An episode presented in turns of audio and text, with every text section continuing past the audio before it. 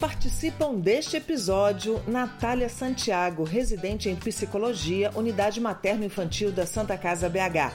Dr. Francisco Lírio Ramos Filho, coordenador médico da maternidade Hilda Brandão da Santa Casa BH. Cíntia Moreira, enfermeira obstétrica, e Elisa Vieira, pediatra, ambas da maternidade Hilda Brandão da Santa Casa BH. Na época das nossas mães e avós, as lendas e os mitos sobre amamentação eram passados de geração para geração e vinham sempre de mulheres próximas. Hoje, esses mitos chegam por aqui e a gente precisa tomar muito cuidado. A boa notícia é que o grupo Santa Casa BH escalou um time de primeira para brincar de mitos e verdade com a gente. Yes! Quebra-cabeça. Apresentação: Angélica Rod. A brincadeira é a seguinte: eu vou pegar aqui na internet algumas informações sobre amamentação e puerpério, dessas que a gente recebe pelo celular. E aí, nós vamos perguntar para o nosso time se isso é mito ou verdade. Vamos lá. Algumas mães produzem leite fraco. Mito ou verdade? Mito. A composição do leite é a mesma para todas as mulheres ele tem a quantidade necessária de tudo que o seu bebê precisa. Chá de funcho e chicória diminuem as cólicas.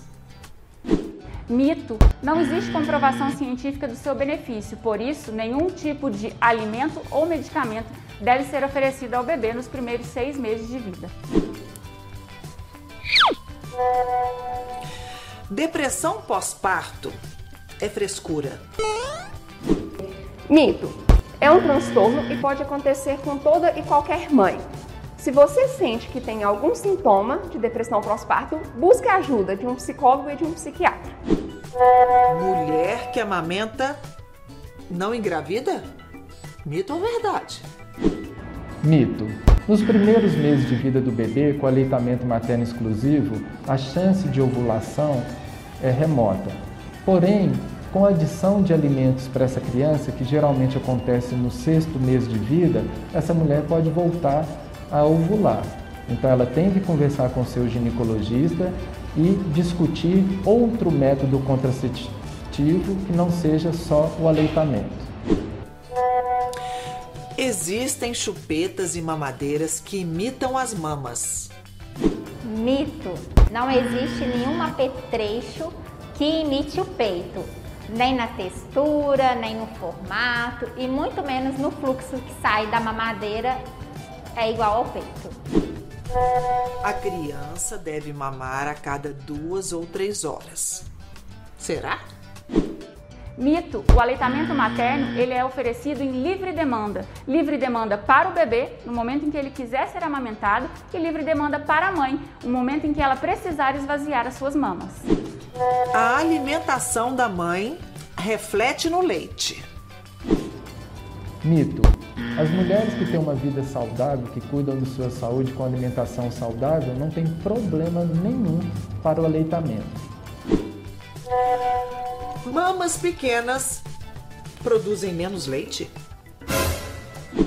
Mito.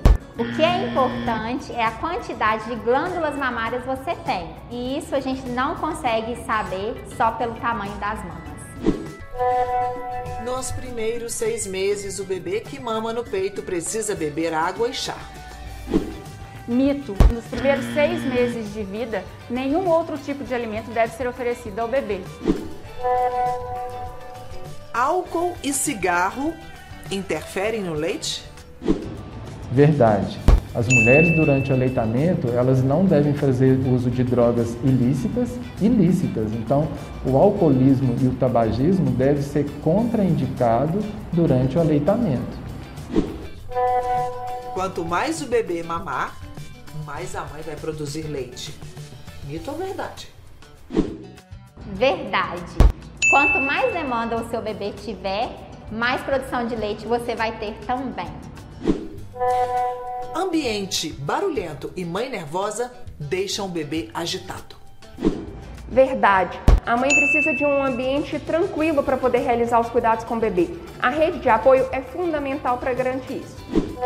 Prótese de silicone atrapalha a amamentação. Mito.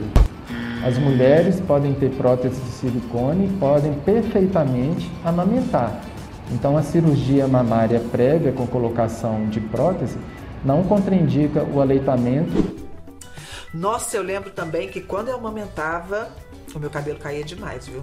Mas isso é normal, não é mito, não. E aí, gostaram da brincadeira? Pois é, mas é uma brincadeira séria, assim como a amamentação. Toda mulher tem a capacidade de amamentar, tem o direito à informação e tem a liberdade de escolher não sofrer por isso. Continue acompanhando o conteúdo do canal da Santa Casa BH.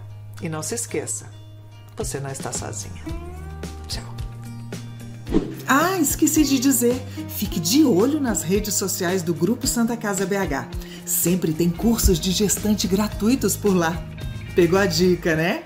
Tchauzinho!